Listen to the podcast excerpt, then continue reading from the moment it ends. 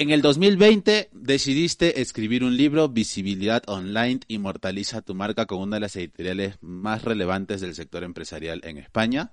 Eres embajador de marca de uno de los mayores sistemas de gestión de comercio electrónico a nivel mundial. Hablamos de PrestaShop.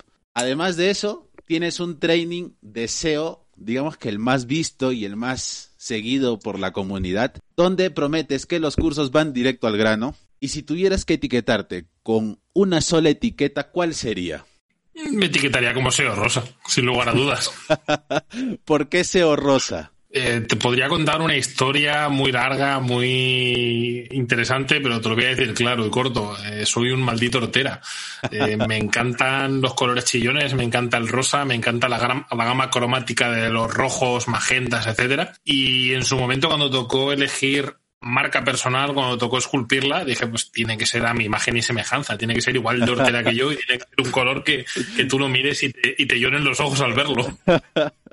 Pues hoy tengo el grato placer de tomarnos un café con David Ayala. ¿Cómo estás, David? Muy bien, muchas gracias por la invitación. Un placer estar por aquí, compartir un poquito sobre mí, un poquito sobre, sobre lo que surja y encantado. Cuéntanos un poco cómo ha sido tu aventura en 2020 para sacar este libro, para convertirte ahora en un autor ya publicado. ¿no? 2020 ha sido un año raro, ¿no? Como, Rarísimo. Para todo el mundo. Rarísimo. El libro estaba pensado eh, para salir ya desde el año anterior, des, desde 2019. Claro, no esperaba pandemia, esperaba hacer una firma de libros, esperaba hacer una, una ir a la, a la, feria del libro de Barcelona, a la de Madrid. O sea, teníamos muchos planes, pero bueno, se torcieron, ¿no? Eh, pero tengo que decir que para, a pesar de, de eso, eh, ha salido, salió el libro con mucha fuerza, vendiéndose entre 100, 200 ejemplares al mes. O sea, que para, para estar en momento de pandemia, eh, muy, muy bien. Y muy contento con el resultado. Aparte de esto, pues ha sido un año de trabajar como, como, salvajes, porque a pesar de que al principio pensaba, digo, va, va a ser un año que me voy a tomar más light. Desde el momento que pensé, va a ser un año light, eh, ya empezó la locura, ya empezó el trabajo a, a saco y, y claro. por ponerte en situación en nivel agencia, o sea, hemos duplicado prácticamente facturación, así que no hemos parado. Ese es un caso excepcional porque también es un poco atípico el hecho de que mientras otros sectores han tenido muchísima complicación por la situación del 2020 y a día de hoy también la continúan teniendo, el sector digital y una gran parte del sector digital ha aumentado la facturación, ha aumentado la exposición, las ventas. ¿Cómo has visto tú esta curva en tu negocio, en tu empresa? Yo tengo que decir que el sector lo sigo muy de cerca. Conozco a muchísima gente del sector. Sé que hay agencias que lo están pasando mal, porque, por ejemplo, en España hay mucha agencia que tiene mucho cliente de hoteles, de, de restauración, de, de, de, restaurantes, de cosas más de ocio que, claro, con, con, el tema del COVID o han bajado la facturación de manera brutal o prácticamente están cerrados, porque claro. ahora, ahora, ahora un hotel prácticamente no va a nadie porque no puedes viajar, a los restaurantes el aforo súper limitado, eh, entonces sí que sé que hay agencias que, que lo han estado pasando mal. Nosotros la parte buena que tuvimos, aprovechamos el, el estar en casa, el tener más tiempo y en vez de estar quietos estuvimos haciendo charlas, eventos sin parar durante 2020. O sea, yo creo que no había semana en la que no tuviera dos, tres charlas esa semana o dos, tres directos esa propia semana. Incluso cuando nos encerraron en España, hicimos 50 días seguidos de hacer directos un día tras otro sin parar. O sea, fue exponernos a, a saco con, con, con nuestra locura gracias a esa exposición, toda esta gente que ahora ha necesitado digitalizarse, eh, todas estas empresas que han necesitado, aunque tuvieran parte digital que no la trabajaban, nos ayudó a exponernos y a que nos encontraran de manera más fácil, con lo cual eso sí que ayudó bastante. He visto que en tu formación abordas mucho la parte del SEO general, pero también el SEO local. Cuéntanos un poquito cuál es la diferencia y cómo nació el Training Rosa. A ver, oh, espera, perdona que, que, Salud. Iba a decir, eh, no, no, me he preparado whisky por si acaso, que me parecía mal, pero, pero, no, pero en otras ocasiones me lo preparo.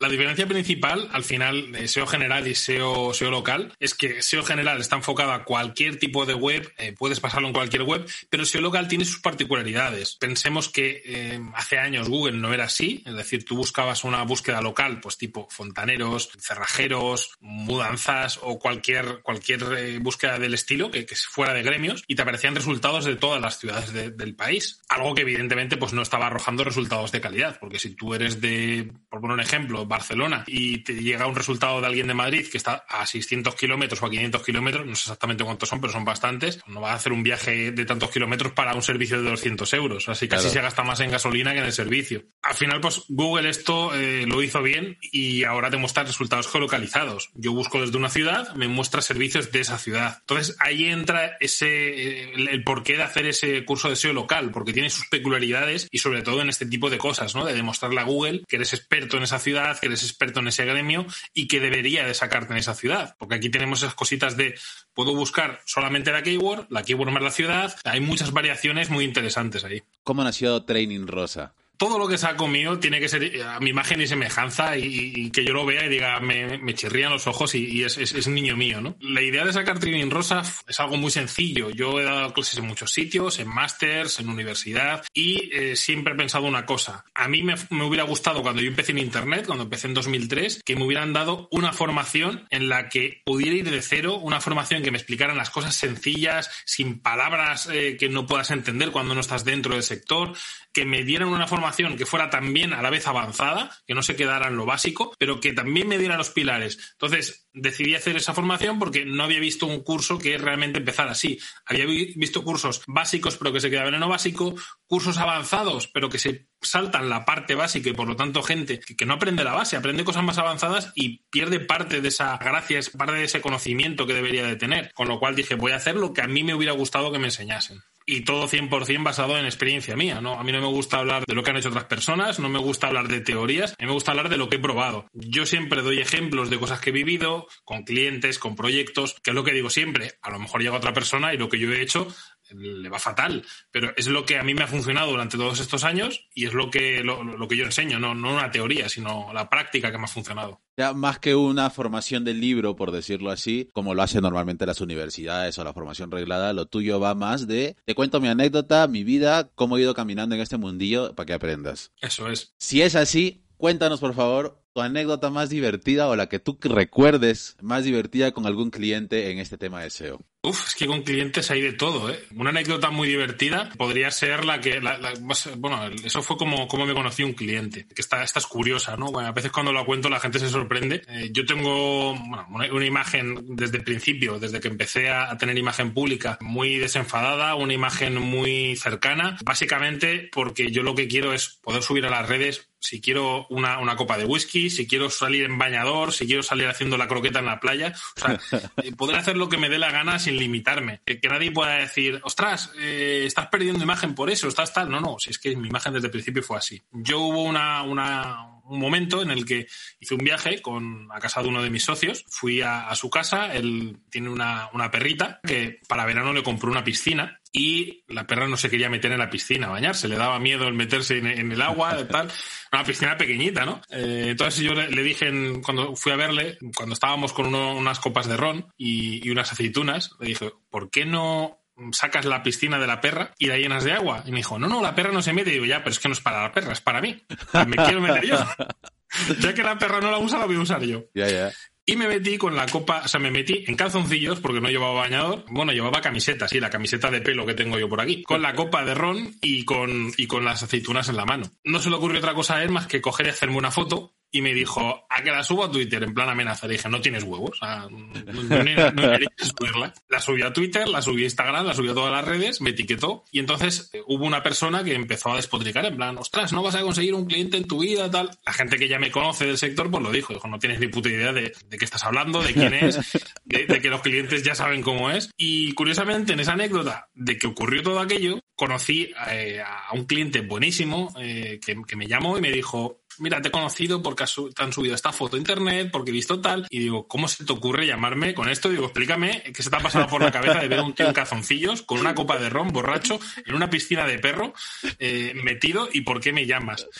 Y su respuesta fue clara, me dijo, mira, yo tengo una empresa muy grande, he pasado por muchas agencias, por muchos profesionales, y siempre me intentan vender la moto, siempre me intentan eh, decir cosas que no son. Vi en ti una imagen de una persona que le da igual todo, que tiene su marca personal como a él le gusta, y por lo tanto me va a ser sincero, me va a decir las cosas como son. Y digo, digo en eso has acertado. Claro, de, de, una anécdota que, que estaba diciendo una, un personaje que, que, me iba a ir fatal y fue justo lo contrario, o sea, conseguí un cliente claro. bastante bueno. Mira, mira cómo es el tema de ser transparente, ser abierto, mejor dicho, ser tú mismo. Aparte que yo soy como soy. Entonces, eh, si yo voy a una reunión con un cliente y me apetece ir en sandalias, pues voy en sandalias. mejor que me conozca antes. Podríamos decir que eres el Tony Stark del SEO. Eso es. ¿Cómo te defines tú, hombre? En tu persona. A ver, yo soy una persona a la que le gusta pasarlo bien. Me gusta estar todo el día de, broma, me gusta beber, me gusta eh, salir, me gusta comer. Me, encanta siempre que puedo ir a comer a sitios, pero eh, a la hora de trabajar sí que soy muy serio. No hay que confundir tu personalidad con tu profesionalidad. Claro. Yo en el trabajo soy muy cuadriculado, o sea, me gustan las cosas a mi manera, a la manera que sé que funcionan. Eso no quiere decir que no acepte sugerencias, al revés. Me encanta ir a dar charlas cuando se podía dar en físico, pues ahora en online, porque siempre hay gente que te da otro punto de vista y te abre los ojos a decir, ostras, hay otros puntos de vista que pueden ser también interesantes. Siempre que me parezcan coherentes, evidentemente. Pero quitando eso, me gusta mucho el, el trabajar, o sea, yo soy una persona a la que disfruta trabajando, me gusta gusta mi trabajo y por eso me gusta hacerlo bien, porque yo disfruto cuando una web crece. Pero lo dicho, no hay que confundir eso con, con la parte de risas, con la parte de si tú me sigues en Twitter vas a ver contenido de valor, si tú me sigues en Instagram me vas a ver bebiendo whisky y haciendo paella o haciendo pizza. claro, claro, probablemente dependiendo de la red social puede cambiar tu percepción, ¿no? Eso es.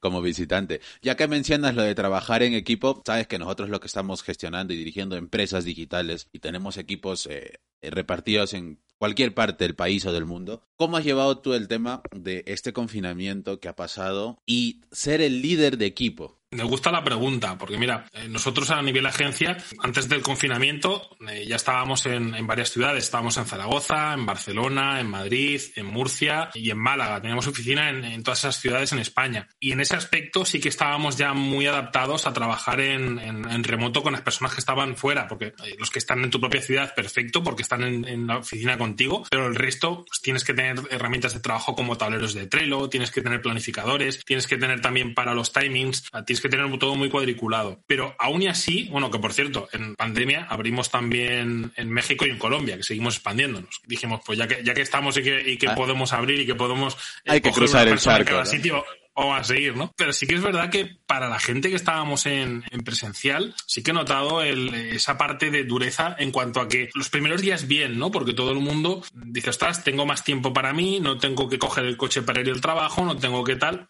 Eso es, parece muy bonito, pero conforme van pasando los días, eh, te das cuenta de que te vuelves más asocial, de que cuesta más relacionarte con el equipo, de que muchas veces, antes un, acto tan fácil como el de decir, venga, vamos a parar, vamos a tomarnos un café y tomarte café con, con la gente de la oficina, hacía que se rebajasen las tensiones o bajarte, eh, que muchas veces nosotros tenemos esa política abierta, ¿no? De que la gente que está en la oficina, si se quiere bajar a tomarse un café a la calle en vez de tomarlo en la oficina, pues se puede bajar a un bar a tomarlo, se puede ir a almorzar si quiere eh, un rato, o sea, en ese aspecto nos gusta que la gente tenga la mente despejada. Pero claro, el problema es que ahora estando en casa cuesta mucho desconectar. La gente le cuesta desconectar, le cuesta diferenciar el espacio de trabajar con el de, mira, voy a tomarme un café y desconecto. Y esa relación con, la gente, entonces nos ha costado mucho el que, al principio sobre todo, ahora ya pues vamos viendo eh, quién se lo ha tomado mejor, quién peor, entonces tomamos medidas para que estén más a gusto y puedan trabajar mejor, pero sí que es verdad que al principio fue súper complicado.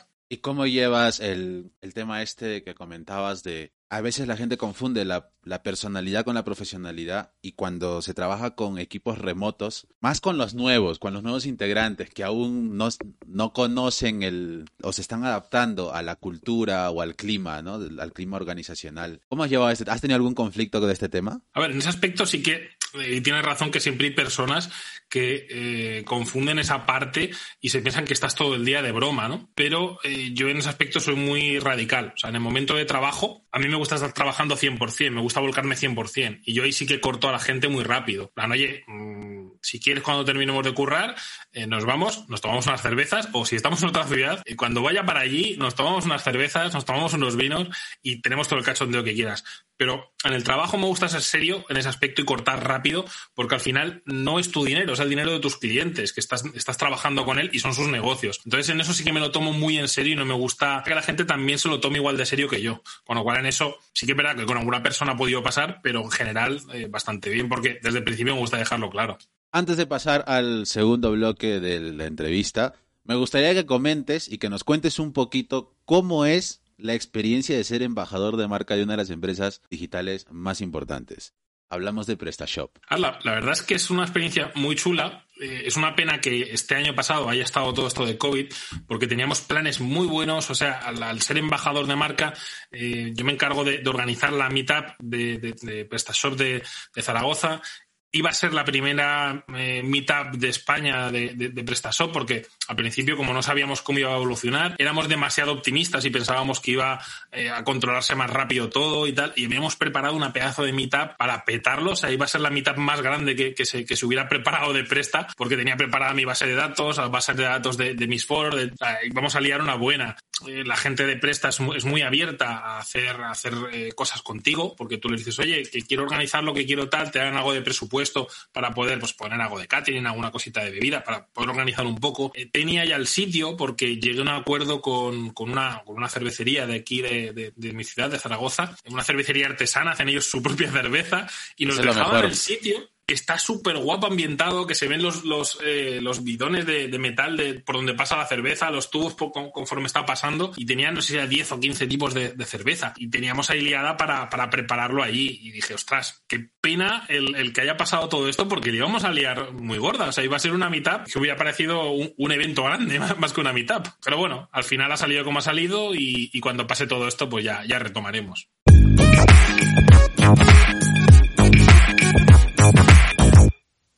Esto es Cuestionados. Consta de cinco bloques de preguntas. Cuentas con dos comodines. Devolver la pregunta quiere decir, primero la respondes tú y luego tengo que responderla yo sin opción a saltarla. ¡Ah, qué buena! Y la segunda es pasar de la pregunta. Quiere decir que esa pregunta la dejamos de lado y escoges un número aleatorio diferente de ese bloque. Los bloques son una pregunta de tu infancia, una pregunta sobre tu persona actual, sobre el David Ayala de hoy, una sobre tu actividad digital y de aquí en adelante puede o no ser picante. Una pregunta casual y una pregunta incómoda. Genial, o sea, a mí, me gusta, o sea, todo esto de que sean aleatorias, que no sepas lo que es, puede ser algo bueno, raro, tal, a mí eso me encanta, ten en cuenta que yo en los directos, cuando traigo un invitado, le hago una pregunta, que es ¿cuánto ganas al mes? Y eh, ¿cuánto sexo has tenido en este mes? o sea, te estás haciendo un broncano en los directos. A mí me mola, ¿no? El, el, esto que pillas un poco de imprevisto, un poco de tal, y, y mola un montón. Vale, vamos a empezar con una pregunta sobre tu infancia. Escoge un número entre el 1 y el 25. El 9. La pregunta es, ¿qué fue lo más bonito por lo que pasaste cuando eras niño? Coméntalo. Uf, es que de niño he pasado muchas cosas bonitas, ¿no? Y muchas cosas eh, muy buenas. Eh, yo recuerdo con, con mucho cariño porque nos, pegábamos unas vacaciones en familia brutales en las que, en las que estaba pues, con mis padres, con, con hermanos suyos, con mis tíos. Y siempre estaba con... Yo no tengo hermanos, pero eh, tenía un primo, y bueno, y sigo teniéndolo, que, que, es como un hermano para mí. Cada vez que estábamos de vacaciones, o sea, estábamos juntos, eh, hacíamos mil y, una, mil y una trastadas, porque éramos un poquito trastos cuando nos juntábamos. De pequeños éramos trastos, ahora cuando nos juntamos pues nos emborrachamos y la liamos de otra manera, ¿no? trastos 2.0. Eso es, Trastos 2.0. Pero tengo con mucho cariño esos recuerdos y, y, esos aprendizajes también, ¿no? Porque él era, es, es más mayor que yo, es, eh, si no recuerdo mal, seis años mayor que yo. Eh, esa falta de un hermano mayor que te dé palos de vez en cuando, que te enseñe un poquito de lo que, de lo que es la vida, pues él, él, fue, fue esa figura conmigo, ¿no? Entonces yo lo recuerdo con, con mucho cariño esa, esa época que muchas veces te enfadabas porque decías, ¿qué, cabrón, que, que, las, que me, las que me lías y cómo te portas, pero realmente luego lo piensas y dices, ostras, todo eso me hizo, me hizo madurar y aprender poco a poco. ¿Extrañas las reuniones en familia? Sí, la verdad es que mucho, porque yo soy una persona de quejarme mucho, me encanta quejarme cada vez que me hacen salir de casa, pero esas reuniones que nos juntábamos toda la familia, en la que eh, al final, ten en cuenta que la, cuando nos juntábamos con la familia, sobre todo por parte de mi padre, eh, eran, fiestas, porque uno venía con la guitarra, otro venía con las botellas de vino, otro con las botellas de cava, y terminamos haciendo una pequeña fiesta y en Navidades, por ejemplo, nos juntábamos todos y, la verdad es que sí que las recuerdo, o incluso cuando hacíamos barbacoas o tal, y las recuerdo con mucho cariño. Era, eran especiales. Vamos a pasar a una pregunta sobre tu persona actual. Escoge un número entre el 1 y el 44. El 9 también otra vez. ¿Tienes una fijación con el 9? ¿Algo en particular? Sí, no, es que el 9 siempre me ha gustado. la pregunta es, si fueras un topping de pizza, ¿cuál te gustaría ser y por qué? Te voy a decir un topping que esto va a ser abrir un melón. Yo sería la piña. Ya, porque ya. la piña siempre da a discutir, siempre da que hablar, siempre hay mierda en la boca y hay gente que la ama y hay gente que la odia. Entonces a mí me pasa igual. Hay gente que me ama, hay gente que me odia. Pero yo, sería como la piña.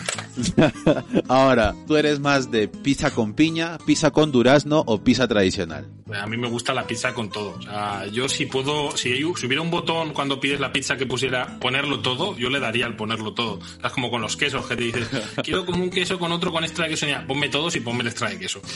¿Cuántas pizzas te has llegado a comer tú solo en, una en un solo día? Yo solo me, llegué a comer dos tres pizzas. O sea, yo soy un, cerdaco. O sea, encima, sobre todo, como llegue alguien y me diga, no eres capaz de hacerlo. O sea, no hay huevos. A ver, trae para acá. Eso es, eso es. El, no hay huevos es, algo que no tienen que decirme. a muchas personas, me incluyo también. Yo me he indigestado comiendo, a ver, lo máximo que he comido en pizza, a mí me gusta mucho la pizza con piña, lo tengo que reconocer, a pesar de que se abre el debate mundial aquí. Es más, hace un par de semanas atrás de hoy que estamos grabando, descubrí la pizza con durazno. ¿Y, ¿Qué tal está? Eh, eh, para mí ha sido más, más rico y mucho más delicioso que la pizza con piña, déjame. Y en ese momento que descubrí, me acabé las cuatro que habían preparado. Oh. Tú puedes creer que, a ver hermano, no me pude sentar en dos días. Ya con eso te digo mucho. Es que tengo el problema de que todo lo que hay en la mesa me lo termino comiendo. O sea, yo prefiero sacar poca comida porque saque lo que saque, yo me lo acabo. Es como con la bebida, ¿no? Me sacas la botella en un bar y me la dejas encima y yo me la termino bebiendo, porque mientras siga viendo yo me sigo echando. Pues a mí es mejor que en la mesa haya poca cosa. Sí. Ya que mencionas esto, te saco a reducir algo, algo personal, a ver si te pasa a ti también. Eres una persona con pareja, ¿verdad? Sí. ¿Te ha pasado o no sé si te pasa que cuando vas a comer o ibas a comer a la calle con tu pareja y tu pareja dejaba la comida, te la terminabas comiendo tú. Eso siempre. Yo te juro que disfrutaba ir a comer a restaurantes, en especial al chino, porque a mi mujer le gusta la comida, pero no se la acaba y a mí sí me gusta acabarla. Sí, te voy a decir, yo, yo, eso siempre, o sea, sobre todo vamos a comer fuera, que según qué sitios que te ponen más comida, a mí me sabe muy mal dejarme la comida en el plato, que se quede comida, entonces cuando se queda algo yo me lo como, o sea, soy como, como el limpiafondos. Vamos a pasar a una pregunta sobre tu actividad digital. A partir de aquí puede comenzar el salseo o, no. Te recuerdo que aún tienes tus dos comodines y los puedes usar en cualquier momento. Escoge un número entre el 1 y el 42. Volvemos al 9, te digo el mismo. A ver, esta pregunta es interesante y tienes que ser sincero. ¿Cuánto fue el primer pago que recibiste por internet? ¿De qué cosa fue? Coméntalo. Pues fue hace mucho, no sé exactamente cuándo, pero uno de los primeros pagos que recibí fue por compraventa de dominios. Ah, yo empecé en internet con, con, tonterías, ¿no? Con pues, un web de humor, cositas así, y era una época en la que aún quedaban dominios para registrar, que aún había algunas cositas eh, chulas.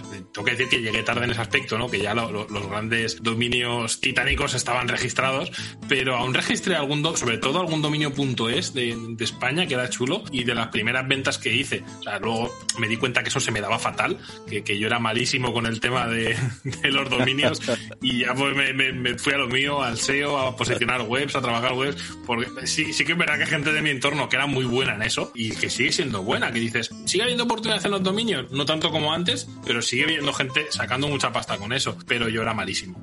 Pero bueno, fue una anécdota, ¿no? Y un, comenzar que, aún recuerdo. ¿Tú recuerdas el importe que recibiste? Pues no sería mucho. Creo que fueron 200, eh, 300 euros, algo así. No sería, no, no, era mucha más pasta. Eh, claro, en aquella época, que fue cuando empecé, cuando tal, 200, 300 euros no es como ahora, ¿no? Ahora dices, bueno, eso es una hora de consultoría.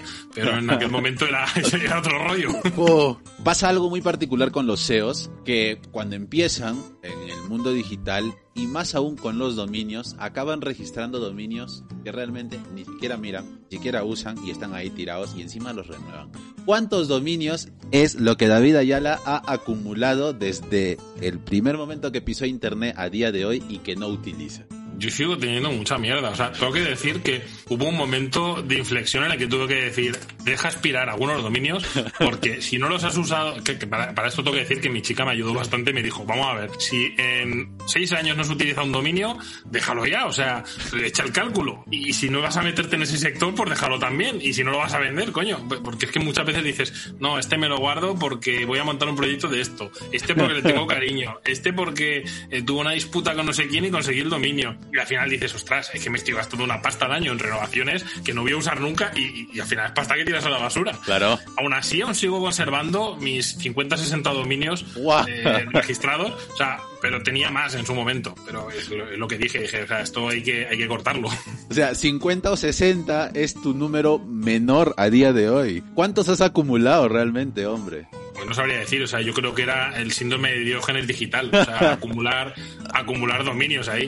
Y, y encima luego cuando me metí con el tema de los dominios expirados y empecé a hacer PBN y todo el rollo, eso ya era una santa locura, porque decías, bueno, este expirado no sé qué, y si tenía solamente una PBN de 150 dominios ya, más los dominios que tenía para antiguos, más los de las eh, money webs, era en plan, yo no sabía qué coño tenía ahí, pero eché cuentas y dije, vamos a ver, o me sale más rentable el dejar toda esta mierda y, pa- y- y pagar enlaces.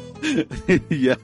A mí me pasa algo similar porque también empezamos a hacer varios proyectos, varias líneas de negocio con la empresa y terminamos registrando dominios. A día de hoy tengo dominios que no uso, que no voy a utilizar y que voy a dejar expirar. Cerca de 15 o 20, más o menos por ahí van. Y, Que- y encima también tenía otro problema, que yo cuando montaba un proyecto compraba el punto .com, el punto .es, el punto .net, el punto .org, o sea, compraba un montón de puntos porque decía, oye, pues acaso me montan la competencia. Y luego me di cuenta y dije, a ver, de todos los proyectos que tenga, ¿cuántos van a ir a un puerto tan grande como para que la gente quiera comprar cualquier extensión? Ya, Y ya. ya dije, pues eh, solamente vamos a registrar los que realmente sean importantes, el resto no, porque es un gasto tonto. ¿Alguna vez has entrado en el mundo de los nichos? Tipo nichos de Amazon, nicho de AdSense, de este, de este rollo. Sí, de Amazon he trabajado, he trabajado webs y tengo que decir que tú montas una web de Amazon automática y por muy mala que sea, de 50 a 100 euros al mes te sacas. El problema que tiene las webs de Amazon, que como dar un porcentaje tan pequeño y requiere tanto tiempo, porque al final la automática, aunque te suba, luego tienes que darle un mantenimiento, si no te va a bajar tal cual ha subido. Me quité eso de en medio por,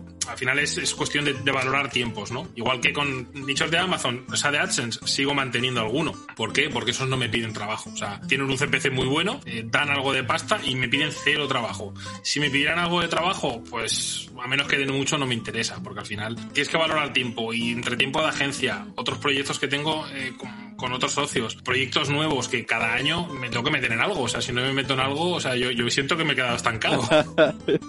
Vamos a pasar a una pregunta casual. Estamos en el penúltimo bloque de la entrevista. Escoge un número entre el 1 y el 53. Ah, otra vez el 9, o sea, yo no cambio. vale. La pregunta es, ¿cómo comprobarías si fue antes el huevo o la gallina? Explícalo. A ver, yo me comería los dos, o sea, y así se termina la discusión. Me como el huevo y me como la gallina. Y ya está, o sea, yo no, hay ni huevo ni gallina, porque a ver, ¿cómo me explicas esto? Si, o sea, si el huevo sale, el huevo sale de una gallina y la gallina sale de un huevo, eh, yo aquí estamos en la paradoja esta, ¿no? Que, es lo que digo, me, me meto en un sector que no tengo ni puta idea, con lo cual no sabría decirte. Eh, Yo sí que soy curioso en esto y he leído teorías que te dicen, no, pues que vino de otro animal, que se transformó, que no sé qué, tal, yo qué sé. O sea, otra gente te dice que lo puso Dios ahí con un con el dedo que dijo, pues venga, gallina, para que, para que podamos comer pollo. Pero, pero yo, yo qué sé, o sea, yo la gallina me la como, ya está. Te voy a devolver esta, tengo el comodín. O sea, Ah, vale, vale. Vale, vale. Bueno, yo sí tengo que ser sincero, ni puta idea, hermano. Así de simple. Con que me lo sirvas guisado y rico, me basta. Ya sea un huevo o la gallina. Y si es, en, Eso es. y si es en caldo, mejor. Te propongo lo siguiente, escoge, escoger una pregunta aleatoria adicional de este bloque o pasar al último bloque que son preguntas, todas son preguntas incómodas. Pues bueno, si podemos meter otra pregunta más, dale caña. Perfecto, escoge otro número que no sea el 9. Eh, ¿Hasta qué número hay? 53. Ah, te iba a decir el 69, que es el número marrano, pero no, no llega. Pues bueno, pues el, yo qué sé, el, venga, el 13. ¿Qué harías si ganaras la lotería? Pues lo mismo que hago ahora. Eh, Seguir trabajando y seguir haciendo lo mismo. O sea, no, no cambiaría mi vida en nada. lo único, pues bueno, ya que hay un ingreso extra, pues eh, compraría. Ingreso extra. Compraría una, una buena caja de licores y nos lo beberíamos el fin de semana. A ver, por lo que comentas puedo deducir que estás forrado. No forrado, no, pero a ver, gano lo suficiente como para, para que no me falte nada, como para poder hacer todo lo que me apetece y sigo montando proyectos que siguen funcionando bien, con lo cual yo entiendo que hay gente que le puede hacer más ilusión el que te toque la lotería, tal, pero a mí es que tampoco me iba a cambiar mucho la vida en ese aspecto, ¿no? Iba a seguir trabajando, me, me- me gusta trabajar, me gusta lo que hago y si no me compro más cosas o no tengo más vicios es porque no quiero, me refiero, que a mí me gusta vivir como vivo. Genial, genial. Eso, eso, eso es bastante bueno. Vamos a pasar al último bloque. Todas estas preguntas son incómodas. Escoge un número entre el 1 y el 59. Vale, pues dale caña al 9. La pregunta es, ¿qué es lo que te pone más nervioso? Coméntalo. Lo que me pone más, más nervioso de todo son mis manías. Te voy a explicar una que, me, que me, a mí me, me, o sea, me, hace, me podría explotar como una palomita. eh, y es que las zapatillas estén al revés. Si este es el pie derecho y este el izquierdo, que esté puesta así, al revés, el izquierdo ah. donde derecho y el derecho donde izquierdo. Si yo son las 5 de la mañana y estoy en la cama y pienso que he dejado las zapatillas mal, tengo una necesidad imperiosa de levantarme, revisar si están mal y ponerlas otra vez bien. O sea, no puedo, es algo que no puedo. Yo tengo ciertas manías de este tipo que yo sé que no tienen sentido, que dices, ¿qué más da? Pero, pero no puedo, o sea, me pone muy nervioso, entonces tengo que hacerlas. Digamos que tienes una especie de TOC, aunque sea mínimo. Totalmente. ¿Qué es lo más raro que has hecho en la madrugada por este TOC? Tengo que decir que lo, cada vez los controlo más, pero a mí me daban TOC de, de, decir, tengo que tocar esto y, tengo que tocarlo. O sea, que, que, digo, que ves a una, a una, mujer de 90 años con su abrigo peludo, este de, de pelo sintético, lo que sea, y dices, ostras, qué pelito más suave, tengo que tocarlo. Y tener que ir a tocarlo. Que dices, pero ¿cómo le voy a tocar el pelo al abrigo ese? Que me va, me va a denunciar la señora, va a pensar que soy un pervertido. Y me da igual, si el abrigo estuviera colgado en, una, en, una, en un prechero, lo tocaría igual. Mira que eso raro sí que es. ¿eh? y es que, al final son muchas manías. Luego, luego las, empiezo a pensar y, por ejemplo, los números. Yo voy conduciendo, voy viendo las matrículas de, las, de los coches y los tengo que ir sumando. Y, y, si, y si, dan par, eh, me da satisfacción. Si dan impar, me da insatisfacción. Se dice mucho que el cerebro del hombre no puede procesar más de dos o tres tareas a la vez. Tú acabas de decir que te pones a sumar las placas de los vehículos mientras estás conduciendo. ¿Cómo has logrado desarrollar esa habilidad? Yo no cuento porque soy un desgraciado, soy un enfermo mental y, entonces la parte de cerebro enferma es la que hace que haga más cosas a la vez, ¿no? Oye David, me lo he pasado genial realmente grabando. Muchísimas gracias por participar del programa. Antes de cerrar la entrevista, ¿qué le dirías a la comunidad que nos está viendo y escuchando por el podcast referente a este mundillo del SEO y que quiere empezar en esto? Lanzaros, porque al final muchas veces hay gente que dice, no sé si probar, no sé si tal, no sé si me gustará. Eh, lánzate, porque al final hay muchas, hay muchas disciplinas digitales. Si es una más, pruébala, prueba si te gusta, si disfrutas con ella, si te entretiene. Eh, al final es algo que no tiene que ser una obligación, me refiero. Si no te gusta esto, pues puedes eh, ver tema de redes sociales, puedes ver tema de publicidad de pago, puedes ver tema de funnels de ventas, o sea, hay muchísimas actividades que puedes hacer. Con lo cual, pica un poquito de cada una, prueba cuál te sientes más cómodo o incluso cuál se te da mejor. Hay que ser realista. Todos no tenemos las mismas cualidades. Hay gente que en matemáticas son unos lumbreras, yo en matemáticas soy malísimo. O sea, asumo las matrículas de los coches y ya está, no me pidan más. Con lo cual, al final también hay, que ser realista y cosas que hay personas que lo haces y dices, ostras, tienes un talento innato en esto o por lo que sea, por tu forma de ser o por tu por lo que has estudiado, cualquier cosa, ¿no? Se te da muy bien y es muy fácil para ti. Y por ejemplo, el diseño en su momento lo intenté. Yo soy un cero en diseño, o sea, tardé poco en decir, deja de diseñar porque sea, algún día vienen a casa, te tocan la puerta y te pegan una paliza de, hacen los diseños. Con lo cual lo dicho, lanzaros a probar, sobre todo a experimentar. Si queréis formaros hacer algún pequeño curso, ya no digo que hagáis el mío, sino cualquier un curso de, SEO básico en el que sentéis las bases y a partir de ahí no, no os bloqueéis en cuanto a tengo que hacer un máster, tengo que hacer tal, cual, cual. Centraros ya en practicar, en seguir aprendiendo y, y sobre todo en discernir lo que es paja de lo que realmente es contenido bueno porque hay muchísima información en Internet, pero mucha es paja o contenido antiguo. Con lo cual, a partir de ahí ya empezar a desarrollar vuestra, vuestra propia personalidad dentro del SEO, que al final cada uno tenemos nuestro estilo. Pues lo dicho, muchísimas gracias David por estar en el programa. Invitamos a toda la comunidad que nos está viendo y escuchando que nos sintonicen en el próximo episodio. Adiós. Gracias.